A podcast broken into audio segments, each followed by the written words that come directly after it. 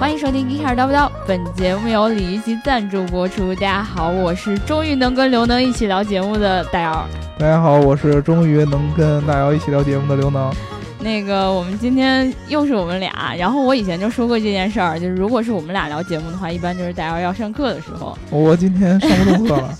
大姚今天要跟大家讲一讲如何在春季养生。对对，这个到春寒的时候确实比较比较比较痛苦，尤其是不要不穿衣服就上街。对。穿的少了，知道吗？秋衣秋裤不要随便脱，对不对？对你妈让你穿秋裤是有道理的，毕竟年纪大了之后，你这个身体的抵抗力还是下降了，对对吧？对，搞不好你会嗓子疼搞不好你二十七岁就到站，说到做到，活到坎上了，对吧？对对对，其实今天这个聊节目之前呢，有一件非常重要的事儿要跟大家说，其实是两件事啊，嗯，是要在前面说。首先呢，是我们的这个。有一个粉丝小伙伴要需要我们在这个节目里感谢另外一位粉丝小伙伴哦，你知道这就感觉突然有一种在帮大家牵线搭桥的感觉，你知道吗？社会责任感出来了。对你，因为如果有一天有哪位粉丝突然想让我们对另外一位粉丝表白，我的天，我我一定会为你们专门做一期节目。我觉得怎么可能出现情况就是一堆粉丝向你表白？这个我不做节目，这这种事情天天发生，有什么可做的呢？对对对对对对，没没什么可做的啊！要做这样做节目的话，我们就没有别的节目可做。对对对，这个叫做王 zz 的小伙伴，他他说要感谢这个优看优 up，然后因为他要送他火柴，嗯，不是送肥皂啊，这个呃，希望听到这个节目的这个优看优 up 能够感受到这个。小伙伴对你真挚的爱，嗯，然后这件事儿我们说完了之后，我们要说非常非常非常非常重要一件事情，就是大家也都知道，下一周也就是四月十九号开始，嗯，就是这个上海车展了，对吧？然后呢，一直在听我们节目的老听众、老粉丝应该也都知道，我们的这期我们。G e Car 刀不刀的第一期节目就是什么上海车展，对对对，对吧？就感觉轮回轮回，终于轮回到了今天。对，而且时光荏苒。对，而且特别巧的是，就是我们的第二百期节目，嗯，也就是下一期节目，嗯，是在上海车展之前，嗯，也就是说，我们我们的第二百零一期节目，嗯，又将是一个关于车展的节目。是这样。嗯，对，就是真的是，你就感觉哎。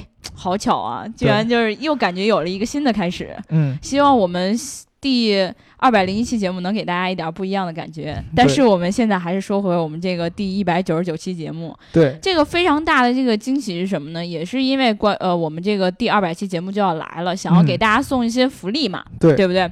然后在这个车展的这个期间呢，这个大家应该很多小伙伴都知道有这个专业观众日，对吧？是。然后呢，我们当然媒体日可能跟你们不能有特别多的互动，因为我们也要忙我们自己的工作，非常非常忙。对。然后，但是呢，这个专业观众日呢，我们就可以空出一点时间跟大家一起来玩了。对。对，首先跟你们说一下，这什么是专业观众日啊？这个一般情况下呢，就是今年的这个上海车展呢，是可以分为三个时间段的啊。第一个时间段呢，就是媒体日，嗯，啊，是十九号到二十号这两天，啊，这两天呢，就是我们所有给看的人最忙的两天，会跑各种各样的发布会啊，我们还要办自己的活动，对。然后这两天之后，从二十一号到二十二号，哎。还是应该到二十四号，我也记不清。好像是到二十一到二十三吧。啊，二十一到二十三这几天是叫做专业观众日。你超专业的耶。对这个专业观众日呢，呃，其实，在某种意义上来说，跟普通观众日没有什么太大的区别。它体现出来的应该就是它的票价会更贵一些。就是想多收你们钱。对，因为这个上海车展的这个，甭管是上海车展还是北京车展，人都特别特别多，对对对对吧？呃，就是有的人呢，其实就是想安安静静来看车。你别你别这么说，其实媒体日你都没办法安安静静看个车。是啊是啊，我就是安安静静看车，结果你那么多人来呢，我这人山人海的，到最后我车没看着，对吧？然后给挤得够呛。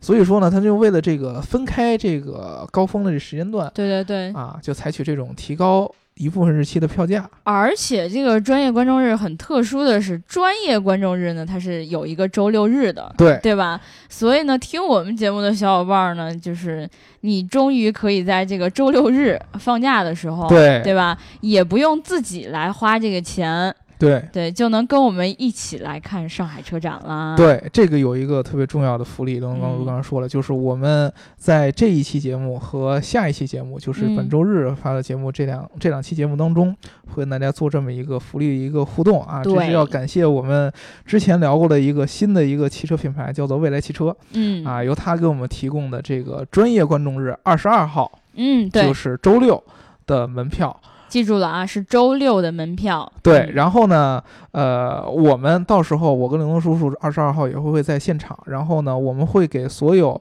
带所有这个到场的这个粉丝，嗯，我们去一块儿在上午十点半去未来的展台去看一个他们的一个新车的一个发布。对，会有专人给我们介绍，然后给你一个 VIP 的感觉是吗？对，VIP 感觉完了以后，未来还会给你他们相关的纪念品，听说有什么背包啊之类乱七八糟的。主要是因为我们穷，也没啥礼品给你的。对对，我们虽然穷，对吧？但是人家是吧？有有有这样乱这样这样那样的这样的福利可以给，对对对对。所以我们 屁颠屁颠的就选择了跟人家。你们总说我们没接到充值，但是这次的这种小充值呢，算是完全给你们的福利，对吧？对，这是我们。给你们接了充值，对 对，然后还有一个特别重要的事儿，就是未来到时候会发他们的首款的量产车，对，所以你们应该是可以第一批看到的，而且现场是可以预定的。如果你们 我们的听众说。我才不买那那这个 这个主要是因为买不起，好吧？交定金吧，对吧？交定金还可以还可以退，对吧？享受一下那个一次预定的感觉。对，但是我其实我有一个感觉，就是我们之前聊那个未来汽车的那那一期节目，收听量其实特别特别高。嗯，我是觉得其实我们听众当中好多人对这个车还挺期待的。对对对。所以说大家到时候真的是有人，呃，在上海，嗯。然后呢，也去想在二十二号去看车，然后有时间确实能在二十号上午，对，能来的话，对，那么就在我们的这个节目这两期节目当中留言，对，是吧？留下一句非常非常。呃，真切的话叫做我要跟 Geeker 的小伙伴一起看上海车展。嗯，然后呢，我要是看到你了的话，然后我就会联系你的。当然，你还是要先在私信里面留下你的联系方式，因为可能通过加微信的方法很难立马就能联系到嘛。嗯。但是最直接的就是留下你的姓名、电话。嗯。然后我就可以直接来找到你，不管是打电话啦，还是发短信啦之类的，我应该都会很直接的去找到你，对吧？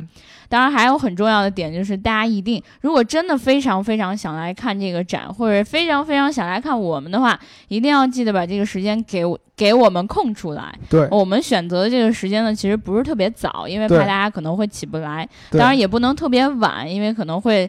呃，挨挨到这个吃中午饭的时间，对吧？让你们请我们吃饭多不好意思啊！对对对。所以选择一个比较中间的时间，就是十点半，我们会开始这个呃，大家一起带着大家一起来看这个展，对吧？所以说呢，我们提前呢，可能就要在这个车展门口，呃，静静的等着你，门口静静的等着你们啊。然后呢，大家最好最好是提前，比如说十点之前就要到这个门口。第一，我们要把票。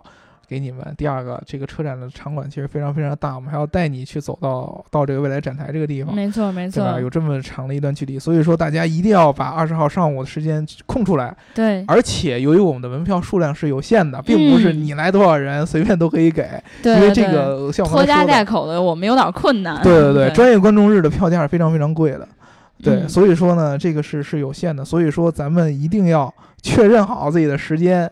对，肯定能来，然后再跟我们来来说这件事儿。或者有小伙伴已经买了这个上海车展专业观众日门票的小伙伴，如果你愿意看我们，是吧？对，也可以这个在活动的这个时间附近就提前联系我们，对吧？在在车展展馆就未来展汽车展台旁边，要不对对对对对，你要不立在那等我们也是可以的，对吧？嗯。所以这个这个巨大巨大的好消息就在这里提前跟大家说了，嗯。然后希望大家能够听到这儿，积极的跟我们这个。参与一下啊！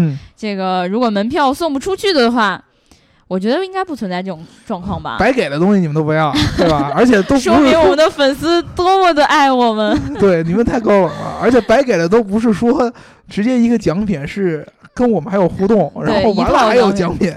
对吧？哎，我就问一下，大白老师去哪儿了？呃，大白老师到时候二十二号我也会力邀他出席。嗯，对，可能主要是看他车展今天跑的忙不忙，累不累，腰好不好。对对对对对，大白老师还能不能坚挺到二十二号的时候还能直起身子来，对吧？对对对对对。所以如果大家想要看大白老师呢，也可以一起来期待一下。嗯，到时候。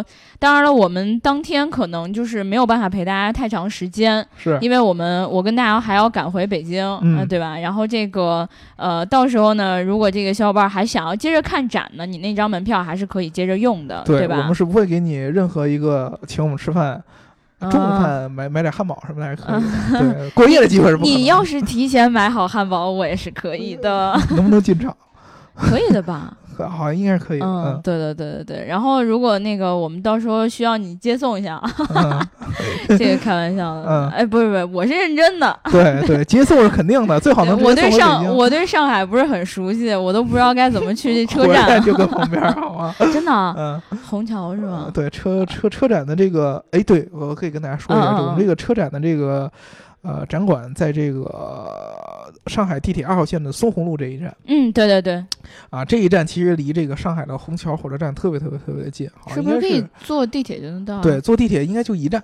哦，那不用你们送了，谢谢。对，所以说很近。这样的话呢，就是如果说我们是住在上海周边的小伙伴，比如说你住在杭州啊，嗯嗯，苏州啊。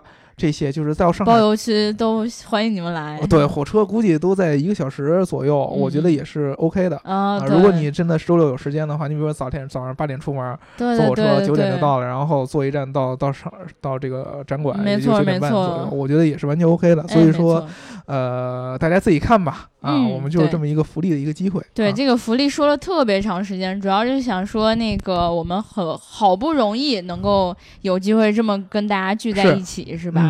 然后还找了一个这样的由头，也希望在上海的小伙伴不要成天哀嚎说怎么总见不着你们呀？对对对，对吧？现在有机会了，大家一定要抓住这个机会啊！然后今天我们要聊节目之前呢，我觉得还是要念一下上一期小伙伴的评论。嗯啊，然后这个我因为我们上一期、上上一期和上上上一期应该大家都不在，是这样的。但是我你听没听我们三期节目？呃，非常非常遗憾的告诉大家，没有时间听。听了前两期，你其实骑车导航那期我好像没有听。嗯嗯嗯，因为我我我我应该跟大家聊过，我这个人是不会骑车的。对，所以说骑骑车导航就无 无法无法证关系。对对对对，嗯。然后我们上一期聊的是那个车上有哪些鸡肋的配置啊？这个大众脸充胖子说，女老师肯定是用了假的大众自动泊车，用了几个牌子的自动泊车，感觉大众的是做的最人性化的。我老婆对此功能是爱不释手。大众二代自动泊车已经能实现自动车位侦测、自动进出。库和自动刹车刹停了，大部分姿势的车位都能停对了。然后接着呢，周师傅就说了，奔驰自动泊车是最人性化的，全程不需要踩刹车，而且倒车过程中自动刹车系统依然有效。对，其实我记得最早的时候，大众刚发布这个自动泊车这个技术的时候，我记得当时刘能就应该给了一个特别明显的一个反馈吧。大众，我我是记得我坐好像是坐过 mini 的。对吧？我记得当时就是是说，哎呀，这个对于女生来说是非常非常好的一件事。我一看到关于自动泊车的东西，我跟你讲，我就巨兴奋，是吧？因为大家也都知道，不知道从哪一期节目开始，大家就知道刘能有一个倒到马路牙子上的这种事情发生了，对吧？特别是侧方的时候，对我来说是很痛苦的一件事情。嗯。然后亲眼见着有的人用自动泊车的方法把车停进了车位之后，我从此对这个功能就简直是爱不释手啊！真的是无法自拔。这谁给了人聪这么聪明的大脑，让人能想出这么聪明的东西来，然后解决了人这么大的痛点？是，简直是天使，好不好？对啊，就是这这这个功能，其实，呃，我觉得对于很多老司机来说，嗯，呃，是没什么用的。嗯，对，相对来说，因为老司机对于老司机来说，停车入位是一个体现，人都说一把倒进去，对，是体现自己驾驶技巧的时候。而且我觉得自动泊车可能在某一些非常非常难停的这个车位当中，也无法做得很好。对，而且它确实需要你一开始就先停到一个合适的位置上，然 后才能启动，对吧？对对对对。然后对于很多就是做的不是特别好的自动泊车来说，真的是让人的体验。真的很差。是，这万一你说机器自己倒到别人车上了，你你说心里得多难受？对你倒马路牙子上上那自己，你要到别人车上，那就更那对啊，赔钱对吧？对啊，对啊，对啊。所以说，我觉得随着这个技术的发展，这个自动泊车什么的也是会越来越好用的。是，但是这个功能我觉得绝对不能算是鸡肋。对对对，我觉得是不能算鸡肋的，尤其对于女生来说非常非常有用。哎，对。然后这个衰竭他说。初次回复献给叨不叨，期待将来在车主需要用车的时候，车辆能自动驾驶到车主面前，而再不需要车主找车啦。这个我觉得这个小伙伴应该是时常关注这个，就是我们一些比较新的汽车科技的一些东西吧，是这样，对吧？因为我们曾经有很多的这种概念车所体现的这种概念，基本。基本上都是车主按了钥匙的一个按钮，或者在手上一点，然后你就发现一辆车停到了你的面前。是，其实现在有很多一个很重要的问题，就是这个小伙伴说的这个场景啊，或者说这个功能，就是你们知道现在有很多这个分时租赁的这个项目。对，对，我们之前也聊过，就是分时租赁的汽车嘛，甭管是这种呃途歌呀、easy 啊，就这种宝马 i 三啊，没错没错，smart 这样的车，但是他们往往会遇到一个问题，就是分时租赁的车，它的起始地点。在大马路上还好，你能找到。但有的那种地下停车库的时候，往往都停的特别特别偏。我跟你讲，我都被这件事儿害了不止一回了，对吧？对，就而且是那种，就是因为你有时候需要这种，呃，就是分时租赁的车的时候，都是因为你的地铁可能到不了了，就是已经停了，很晚了，你的整个人身心俱疲了。嗯。结果你发现，哎，这地图上有这车，但是你死活都找不着这辆车。对。真的是大半夜能痛苦死你。对，其实这一点才是我觉得，就目前情况下来说，这个场景可能比你自己停车的时候更需要。哎，对，对，因为你自己停车的时候还能用一些土办法，比如说我拿手机拍一张，哎，对对对对，呃，来记下我的这个停车位的位置，尤其是在那些比较反人类的那种特别大的停车楼里，对吧？对。啊，但是如果说你这种分时租赁的话，不是你停的，你根本就无法找到。那么这种。可以将这个呃通过一键呼唤的形式，让这个车自动开到你面前，呃，这个是一个非常非常重要的一个技术。而且我可以跟大家透露的是，就是这个技术已经有人在做了，真的，在国内啊，其实最简单的一个激光雷达就可以把它给解决掉。哦，哎，激光雷达可以吗？对，激光雷达尤尤其是在一些这个在这个停车场这个环境当中，它的驾驶环境。虽然说它结构可能很复杂，但它的驾驶环境是很简单的。哎，对对对，没有那么复杂的路况。对，路是很很很很清晰的，大家也不会说在停车场里边就来回来回别，对吧？对对对。对，它的路一般也就是一个单行道。这个一般人家发现如果这车里面没有人，人家也不不敢跟你别。对对对对对。对，这个应该还是比较好搞定的。那么也就是说到时候你比如说你只需要走到某个停车场的门口，嗯，那么这辆车你摁一下。这个呼唤它，它可以从汽车上自己开出来啊。那还是要自动驾驶配合的。对，就自动最相相对来说是一个特殊场景下的自动驾驶。哎，对对对。啊，这个就比较好。相对来说，这个咱们以前说的复杂场景呢，就是真实路况的自动驾驶要容易实现的多。没错，没错。而且现在只要把这个激光雷达这个成本降下来，就有可能啊。现在确实有人已经在做这件事儿了。我估计。也就未来一两年之内吧，一两年之内就可以，对，就能跟大家来见面，对吧？嗯，希望我们这个某些互联网造车这种团队，大家可以找一些，你说这种对吧？这种角度去切入，我觉得更有意思。人就不用卖车变租车。对，然后这个 x e，哎，x e p h y r，这也不是英语，我念不出来。嗯，对，他说车导航确实不如手机好使，越来越鸡肋了。听到一半，觉得应该定制化造车，啥功能自己看着办，多好呀！嗯因为汽车工业是一个非常复杂的一个东西，对，赚钱也是很难的一件事儿。对，呃，实行定制化呢，我其实跟你们说一件事儿，就是呃，男生女生其实都面临过买这种，呃，怎么说呢？礼服啊，嗯嗯嗯，对，这样的一个级别，对对对，女生很明显，男生其实也一样。比如说我们穿一个燕尾服，嗯，或者是礼服，礼服跟西装是不一样的哦。哦，对，各位男同学啊，不要去，比如说结婚就穿个平常上班的那种西装就上去了，要穿礼服。我的天，我觉得很多男真的穿的都是西装啊。啊，或者你就算要穿西装，也千万不要穿太商务的颜色，什么深灰的，哎，这个扯歪了。就是 你穿这种衣服的时候，你能感觉，就是你要是买那种。店里边了嗯呃尺码的，很难很难说特别特别合身。对对，女生也是一样。你比如说买裙子，你要女生，比如说当个伴伴娘什么的，你去挑裙子。我吗？这哦，好像是哈，很别扭了，对吧？你很难找到，你要不然就太长，要不然太短，要不然露露太多，对吧？要不然很丑。对，要不然就很丑。啊，我不想说我的伴娘服了。对，刘能明天就要去跟去去结婚了，对吧？对。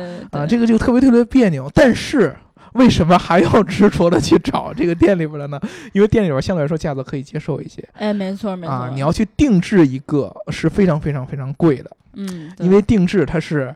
没有生产线，嗯啊，没有这种程序化的生产，啊，基本上要纯手工帮你做一对，没有什么供应链的优化，是需要这个裁缝给你量，然后知道你的需求，然后再给你定制出来。汽车那就更如此了，对，传统的现在这种，尤其是咱们老百姓用的这种，呃，中低端的车，为什么现在能做的越来越便宜？就是因为它量大，量大从优，量大了，然后供应链。嗯啊，越来越成熟，生产线越来越自动化，让它的成本慢慢慢慢降下来。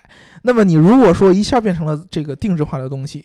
除非现在的生产线有特别特别大的改观，就是我们之前说的工业四点零，嗯嗯，你的反馈直接可以通过计算的方法直接落实到生产线上，就啪啪啪啪啪，然后就改过来了，哎，然后立即就能改过来，然后不会影响这个生产线的速度，这个是有可能的。如果说你要还变成那种人工的啊，我说什么他给你做，这个成本你完全接受不了了，肯定是对，没错没错。所以其实我记得我有我在某一期节目里面的最后我提到过这件事情，然后就说为什么就是汽车不能全部都定制化呢。而且当时你们就给我讲过，对。然后这个小伙伴现在想到这一点，一定就是因为当时我聊到结尾了，你没有发现，嗯，所以没有接受到我的这种讯号。对他这个可能。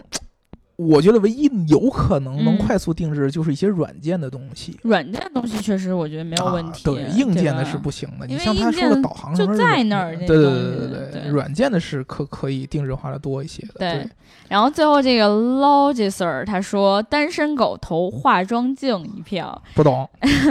这个就是他觉得说这个比较鸡肋的话啊，就是单身狗反正也没有女朋友，坐在车里面也没有人会在你旁边化妆，所以要化妆镜有。有什么用呢？哎，你这个实在是，兄弟，这祝祝你孤独一生。对 对呀，我还想说哎，说你你车上如果说有姑娘愿意跟你上车，结果发现你车上没有化妆镜，对呀，我我跟你说，我转身我就下车了。什么车呀？化妆镜都没有。对呀，你知道化妆镜的这个位置非常非常有意思的。嗯。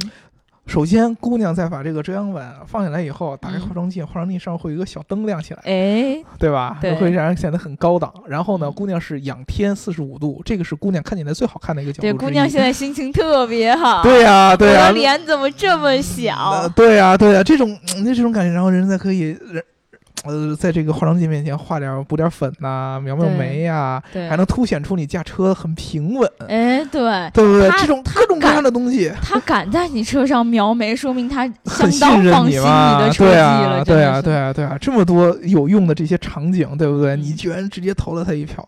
不 不行，祝孤生啊，我的小伙伴们，祝孤生对。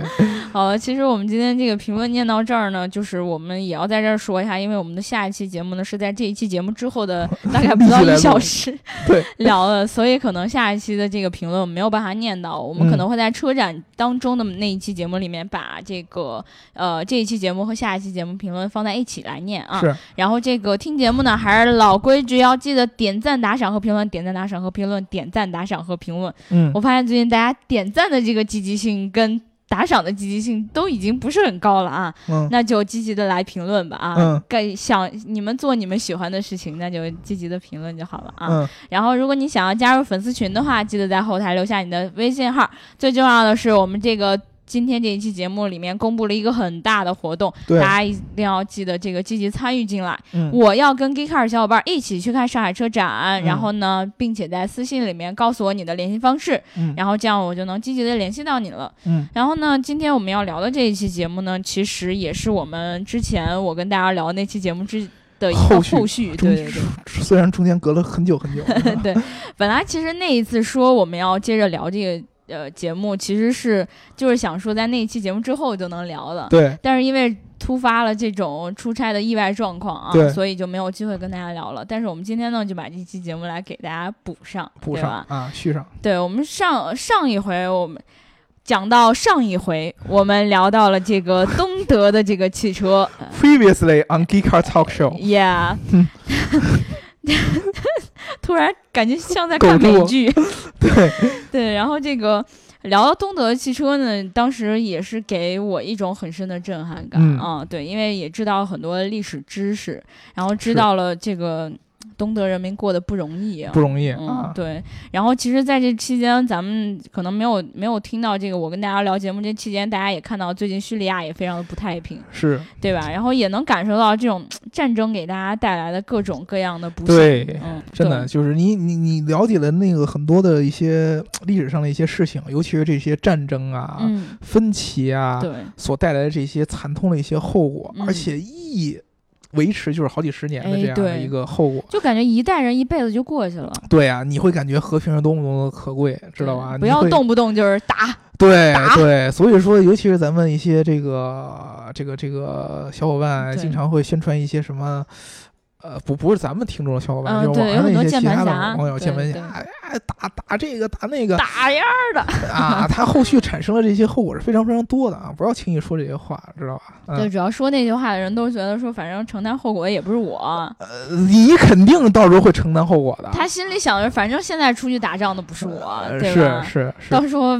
到时候的事儿谁说的准？其实我这么跟你说，你要真是说打仗上去，你喜欢打仗去过瘾也也可以了。那我是真的服了。呃，比如说好多人就喜欢当兵嘛，当兵就就应该是，也不能说就喜欢打仗嘛，就是战争是体现他荣誉感的一个一个一个一个一个方式场景或者一个方式，这个是可以的，就是有这种血性是可以的。但是如果说，你没有考虑到战争后续会对老百姓的生活产生这个，就在那站着说话不腰疼那种，这个这个是不可以的，那种就显得特别没意思了，对对对对对。所以其实今天我们聊这期节目呢，应该是时间在往这个往前，嗯，再播一段，对对对，还没到这个战争开始的时候，对吧？嗯，这个我们今天要聊的就是这个苏联的汽车啊，对吧？苏联的一些汽车，其实我。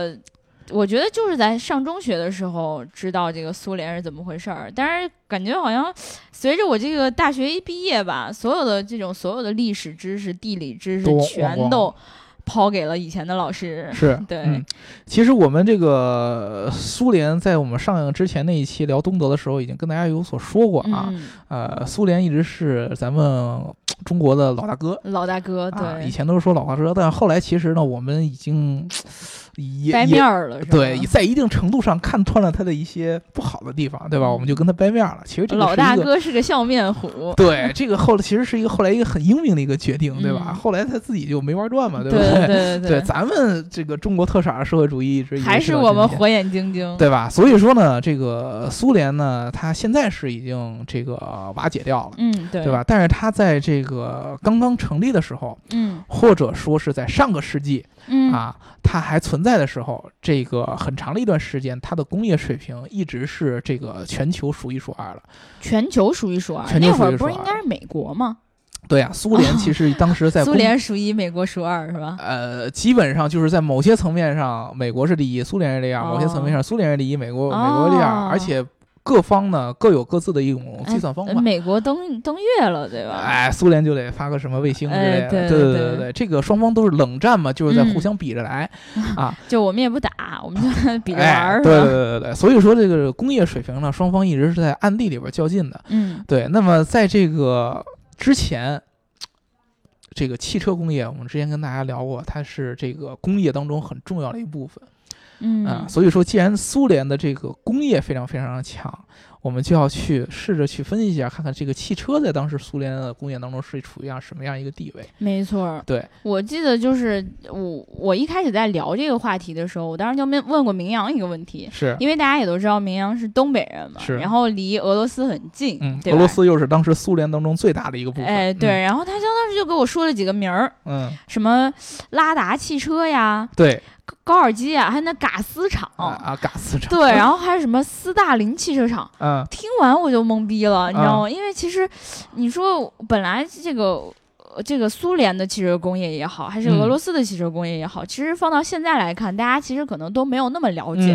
很多人知道也都是呃，比如说呃八九十年代的时候，然后我们国家可能进口了很多这个苏联的汽车，特别是这个领导人，然后他们就采用了很多这个呃老大哥喜欢乘坐的这些车，特别是当时老大哥的领导人喜欢给我们送车嘛，对，知道我们缺啥就给我们补点啥。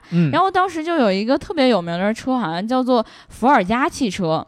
嗯，然后这个伏尔加汽车呢，我不知道听众朋友们有知道的吗？应该大多数人应该都知道这个车。对，它的这个标志呢，也是我们以前没有谈到过的，是一个鹿。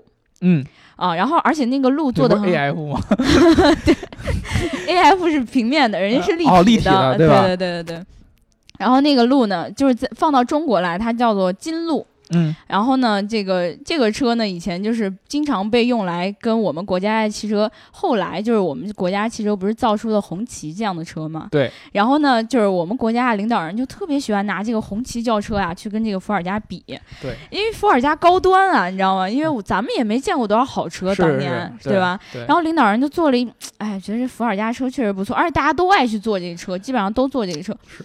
然后当时就有一件特别有意思的事儿，就是这个。我们邓爷爷，嗯，当时去参观这个长春一汽的时候，那会儿就正在造红旗，对。然后造的时候吧，然后，呃，邓爷爷心里就一想说：“哎，这车你们说的倒挺好的，不知道真的怎么样。”就顺顺口问了一句，然后就说：“哎，那这个车去跟伏尔加比，哪个比较厉害呀？” 对吧然后当时就有人回答说。那比伏尔加可是不知道高到哪里。对，然后邓爷爷一听，开心的不行。对，伏尔加过弯的时候先推头，知道吗？对，你是比不过我的红旗的。对，对，其实这个伏尔加这个车呢，呃，它其实并不是一个汽车的品牌，是，就是呃，它其实是高尔基汽车厂旗下的一款车。你知道，其实我对于分不清楚。我跟你讲，我对于这个苏联跟这个俄罗斯这些车呀，我。不太懂的一件事儿是，他们怎么那么喜欢拿人名来做这个车厂的名？而且关键是，这些人名并不是说他是创始人的名字。嗯，咱们聊过那么多汽车，你有一个核心的一个东西，以创始人命名品牌，这是一种非常非常非常资本主义的一个资产阶级的一个一个一个一个行为。哦，那么作为一个无产阶级的一个大国，陶华碧老干妈。你你怎么能够以一个创始人 创始人命名，象征什么资本家的地位提升啊？啊，对吧？那我作为一个无产阶级的这个品牌是要以人民是以社会为先驱的，那我要做的就是社会的伟人。你这说的那什么张小泉剪刀就不干了，好吧？这这这不一样嘛？我们中国以前也是那种，也也也也不是完全的泥人张的，对对。对，这个这个是不一样的，就是在当时苏联是完全按照这个无产阶级的这样的一个形式来来来来做事的，所以说不会以这个创始人的名字来命名，嗯，基本上一些就是比较有名的人，哎，国家象征性的啊，比如说高尔基，那不不不用不用提了，这么多年就出了个高尔基，你这么说的，万一有苏联粉丝又该喷你了，高尔基。对，这关键是其实我真的是对这名儿有点懵，因为又是高尔基，又是斯大林。然后，当然后来那个名不要提。对，后来 后来那个名儿不是被改了吗？就说不能搞个人崇拜啊，对对对对吧？对，这是所以所以这个高尔基这个我们就暂且接受吧。啊，但是大家也都知道，就是除了这个高尔基汽车之外，它还有一款车叫什么海燕，嗯，对吧？海燕不是高尔基以前写过一本书的名吗？对对对对对。所以，我其实很不懂这个套路啊，就是你说也是高端车，他们就。这种情怀，这种情绪，居然就是就像是我们要造一车，是我们叫鲁迅汽车厂。对吧？然后叫这这一款车叫闰土，出个地关车叫祥子，对，是吧？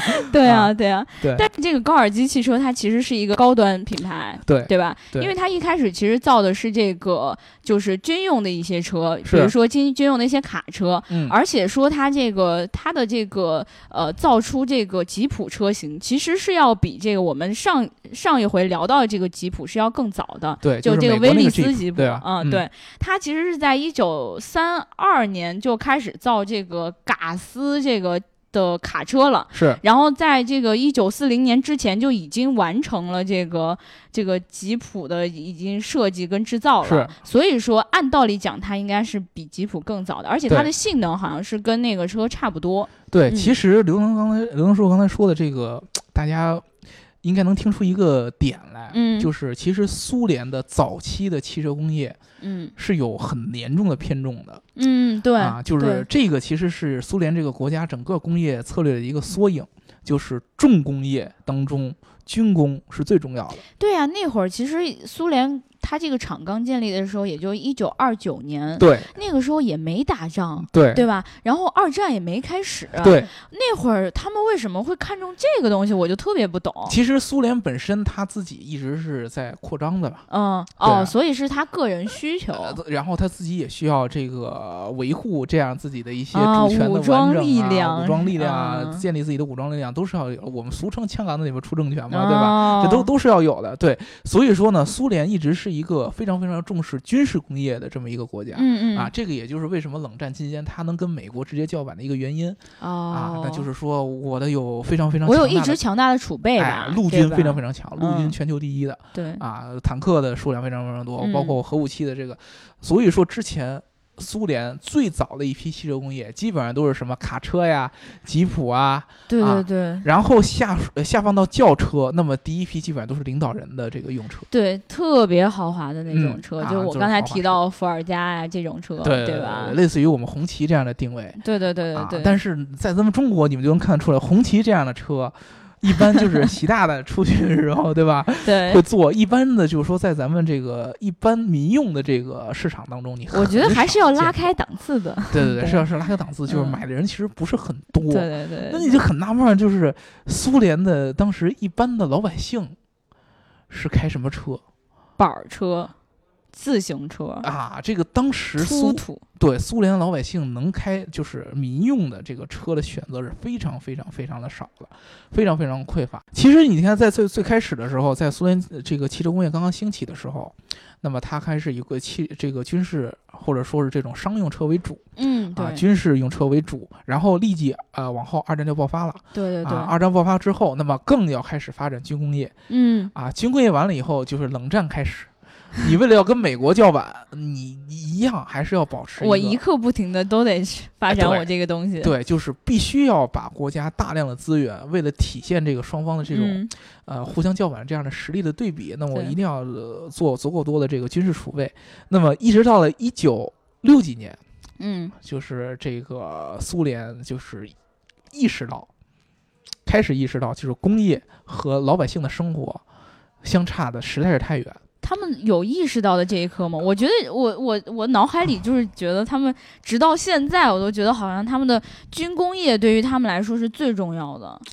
其实，在某一个层面来讲是这样的。对于一个国家来说，就是咱们。呃，网上有很多那种就是喜欢研究军事的，就是说军工业确实，尤其对于一个大国来说是很重要的。对对对。但是不一定非要让老百姓特别陶醉于它。哎，对。如果你老百姓也热衷于它的话，国家热衷于它是可以的，是应该的。你花在军工上花钱，这是应该的，因为国防很重要。但是如果你老百姓也特别热热衷它，是有问题的，因为老百姓不能靠这个东西吃饭。老百姓毕竟是靠勺子吃饭的，你不能靠开坦克送你老婆上班，对吧？这不可能，坦克你也买不起，对不对？也就是我几十年用不着勺子吧？对呀，你坦克造的再多，你也不打仗的情况下，你只能囤在那儿，不能让老百姓去开坦克。呃，对，对不对？对。其实这个当时苏联就意识到了这个问题，因为他一直也在跟美国对比，嗯啊，他发现美国的这个民用车的这个比例。怎么那么高？跟苏联一比，那简直就是天差地别了。美国可能每两个人就能有一辆车。对，怎么人家老百姓都是过得这么幸福的生活？苏联的老百姓在干什么？当时就是因为冷战，其实是到最后毕竟是和平年代，嗯，它是冷战嘛。到最后，大家刚开始是撸胳膊挽袖子，啊，你敢不敢跟我打？我我随时都能跟你 随时都能跟你打，但是到最后都没有开火，啊。开始比这些软的一些实力，嗯，到这会儿时候，苏联就发现，哎呦，自己的这个民用汽车工业确实是受到了，呃，很大很大的很大的拖延。对，领导人也享受的差不多了，也感觉得看一下民生了。对对对对对，所以他们当时看自己的这个原先有这些汽车工业的一些厂商。造什么大车的呀？造什么吉普的呀？造什么坦克的呀？造什么军用摩托呀？全是这些，没有几个是专门生产这个民用汽车了。他们就想办法，说是我一定要这个一九六六年的时候决定。一九六六年，对于我们来说也是一个非常特殊的时间。二十世纪六十年代 啊，决定就是当时有这个计划，说一定要在苏联再建一个新的专于专门用于民用的这个汽车厂。他们一九六几年新成立了一个品牌，是吗？他们并没有从就是已有的这种，并没有从已有的，要去重新成立一个。然后呢，他们的选择呢是要去找西方的汽车厂商去合作，非常非常像咱们的，有点像咱们合资这种概念，你知道吧？哎，其实讲道理，我刚才说到这个高尔基的时候，其实也是一样的。他们一开始也没有这种，就是可能汽车方面的储备。对，你知道他的合作方是谁吗？嗯。他其实是找了福特，然后买了福特旗下的一个小厂。对。然后呢，但是呢，可能是当时签订了某些合同，就是可能说你花了很大的钱买了这个厂。嗯嗯。呃，我福特呢就给你提供一个十年保障的这个售后服务啊。对，我会一直给你进行一个技术支持。其实后来很多的车也都是跟福特一起来共同完成的。对对对。对，其实就是他会去找一些西方的这些汽车品牌去谈，说你愿不愿意。来我这儿，我给你钱，你帮我来建一个厂，啊，然后呢，就是大家一起来合作做。就找专家嘛，跟我们其实当时最开始也一样，非常非常像。找了一圈，刚开始找德国。啊，德国人不同意，因为当时冷战期间，其实西方跟德国人现在还不太开心呢。对，就是他是是有很严重的芥蒂的，你知道吧？就我们之前聊的那个东德和西德，其实也很强的芥蒂的。而且东德那些汽车工程师，其实能跑的也都跑到西德去了。对对对，他双方在在思思想上很很严重的芥蒂的，然后去找法国、找英国都不行。又找到了美国老大哥吗？都不同意，找美国是绝对不可能的。哦，对 对对，找美国我们那带着梁子呢。找美国你肯不造，对吧？对对。最后最后最后找到了意大利。哦。啊，为什么呢？第一个就是说呢，意大利的相对来说呢，这个国家比较浪漫，它的这个主观政治意识没有那么强。他们心比较大。啊，还有一个呢，就是意大利本身当时呢是在西方当中这个社会主义或者说无产阶级聚集最严重的。不是最严重、最多的一个地方，是吗？对，当时那个大家知道，意大利的最大的汽车这个集团就是菲亚特。呃，对啊，菲亚特当时的这个工人当中有最大的无产阶级的组织，啊，然后呢，他们经常会组织这样的活动啊，开个会啊啥的。所以说，这个无产阶级的力量在意大利的这个整个的这个汽车工业当中是有一定的影响力的。哦，啊，所以说呢，他们在这个意大利，在一九六六年的时候跟菲亚特签订了一个协议，由菲亚特。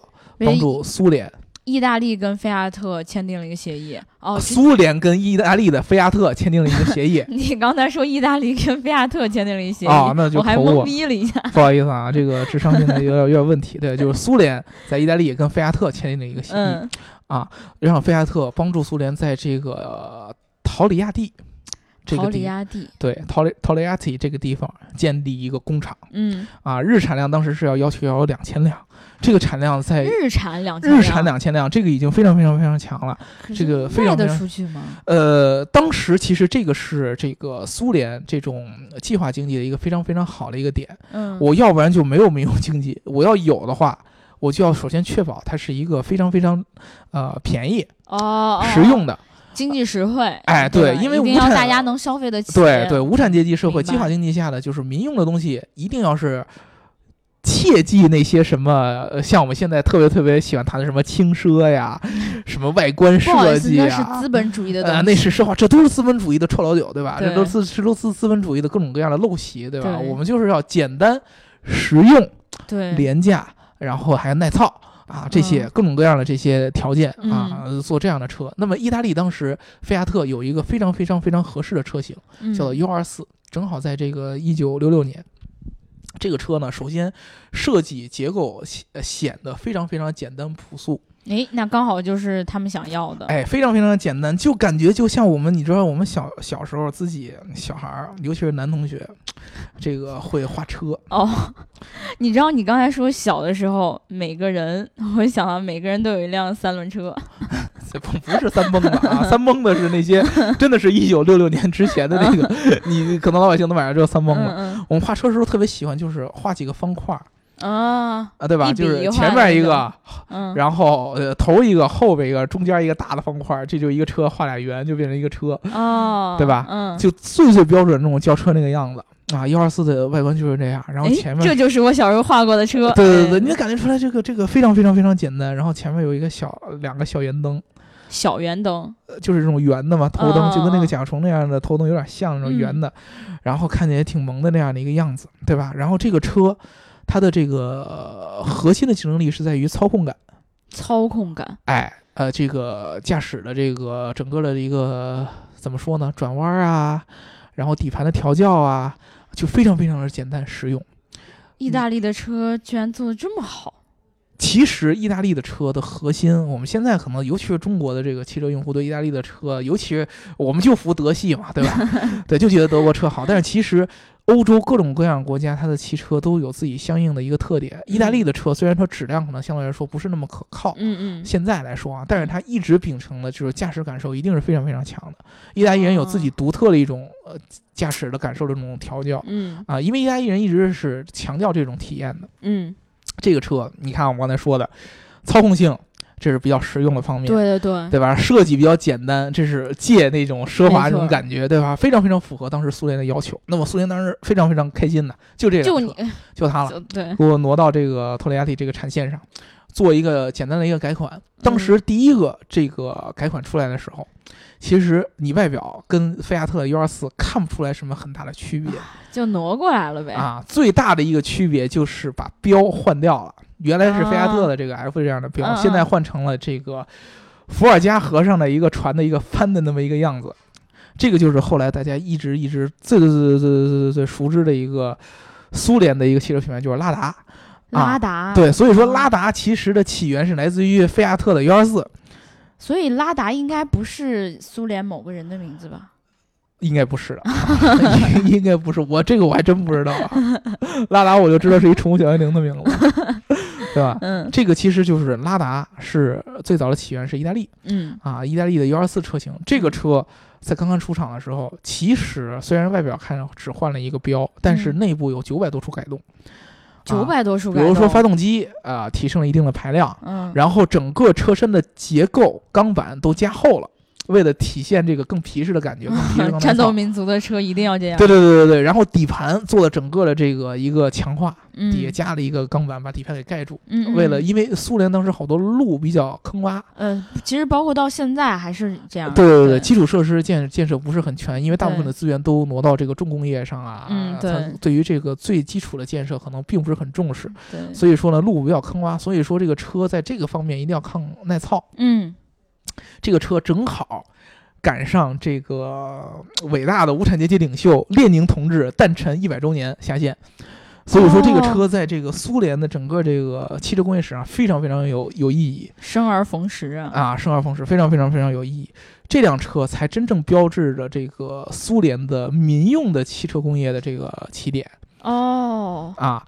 然后呢，肯定有人有很多小伙伴会说啊，这个如果你提跟他问这个全世界销量最好的车型。他会告诉你是甲壳虫，我们之前也聊过。嗯，对啊，呃，但是你要问他销量第二好的，他比如说告诉你什么捷达呀、桑塔纳呀，对，其实都不是。嗯，第二好的就是这个菲亚特幺二四。因为什么呢？就是如果说你单纯算菲亚特幺二四本身这个车型，它的销量是没有那么高的。但是如果说也加上这个拉达的你把拉达是菲亚特幺二四的衍生车型，然后你再把。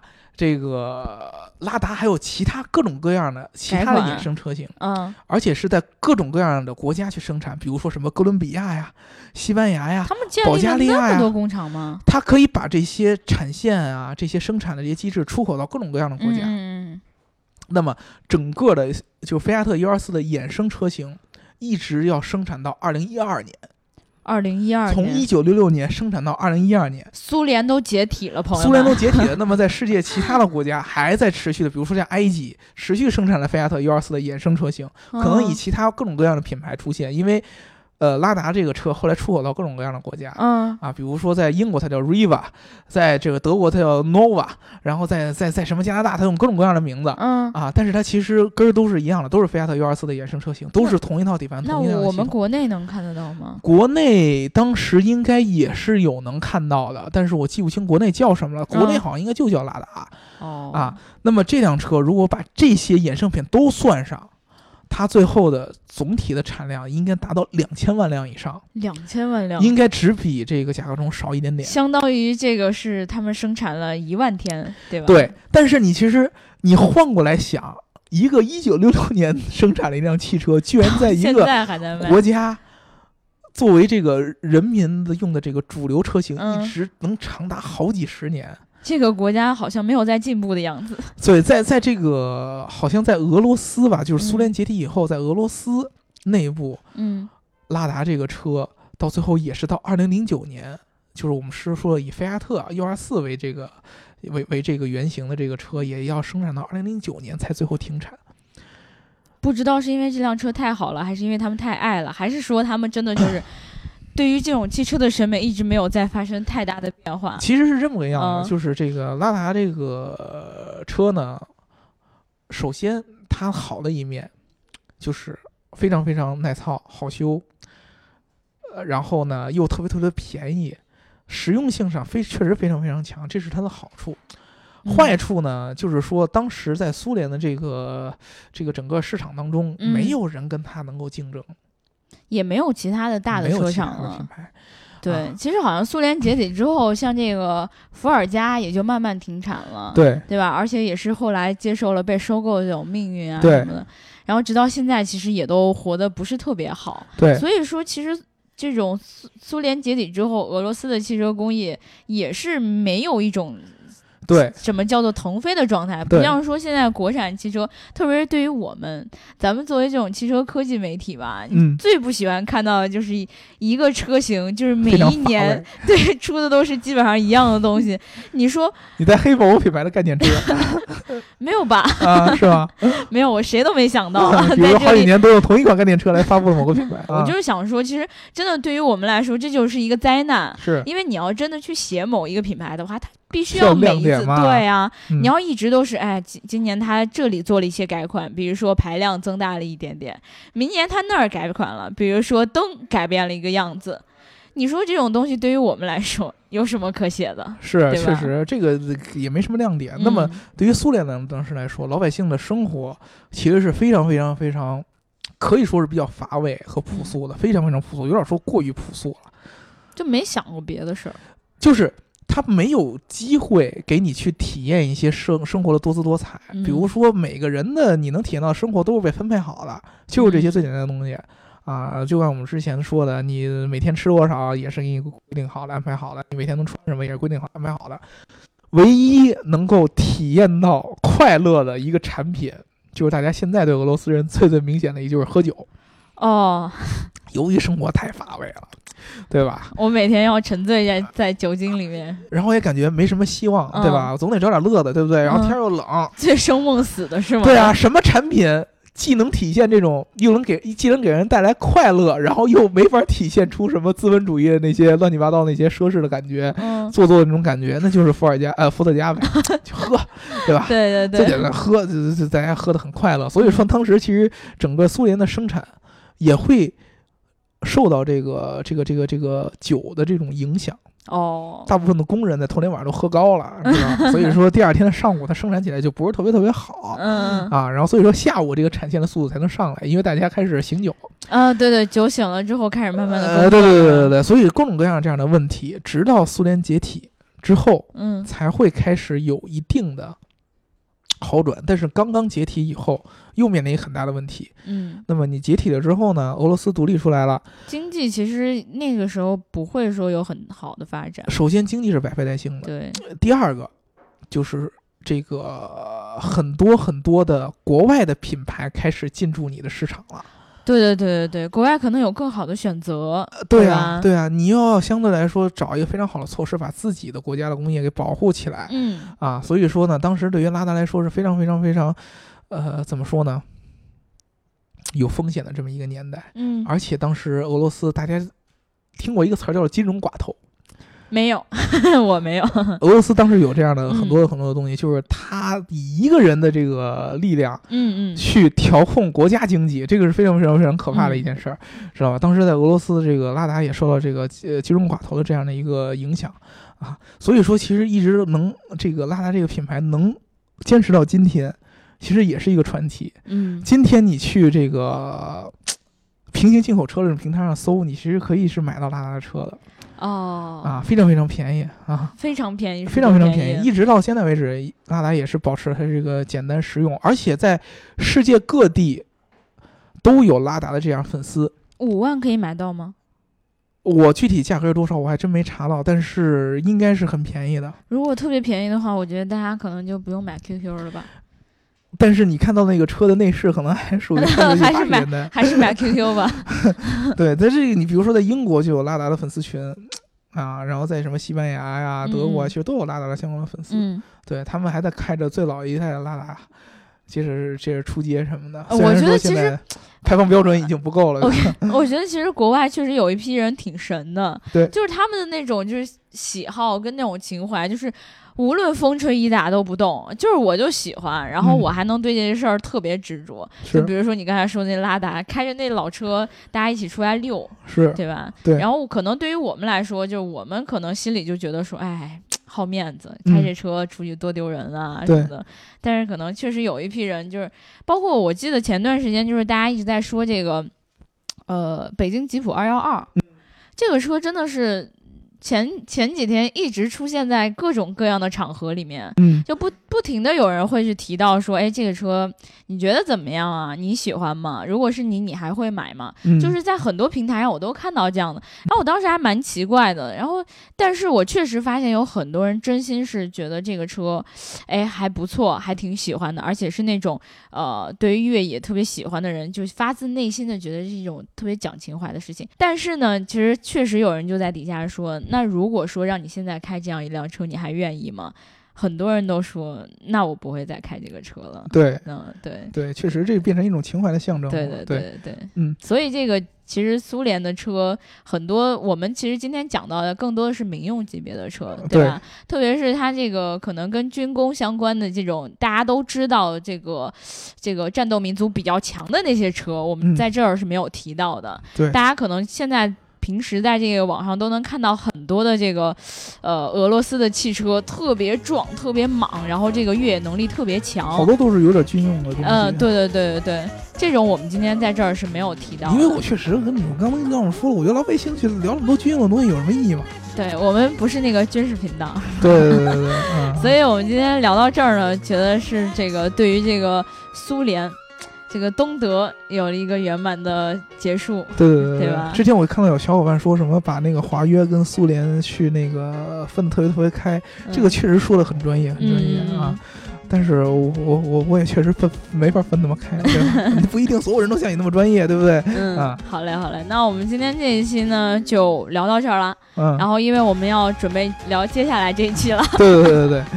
好，然后这个听节目呢，要记得点赞、打赏和评论，点赞、打赏和评论，点赞、打赏和评论。然后，如果你喜欢这期节目的话，记得要帮我们转发出去，或者给他一个赞，或者给他一个评论啊。嗯。然后呢，就是记得我们这个二十二号在福利啊，对，在这个车展会等着你。当然，前提就是你必须要先来这个我们的评论底下告诉我你想要参加我们的活动，我要和 g e Car 一起参加上海车展，并且在私信里面留下你的联系方式，这样我就能找到你了。好了，嗯，那我们今天就聊到这儿了，拜拜，拜拜。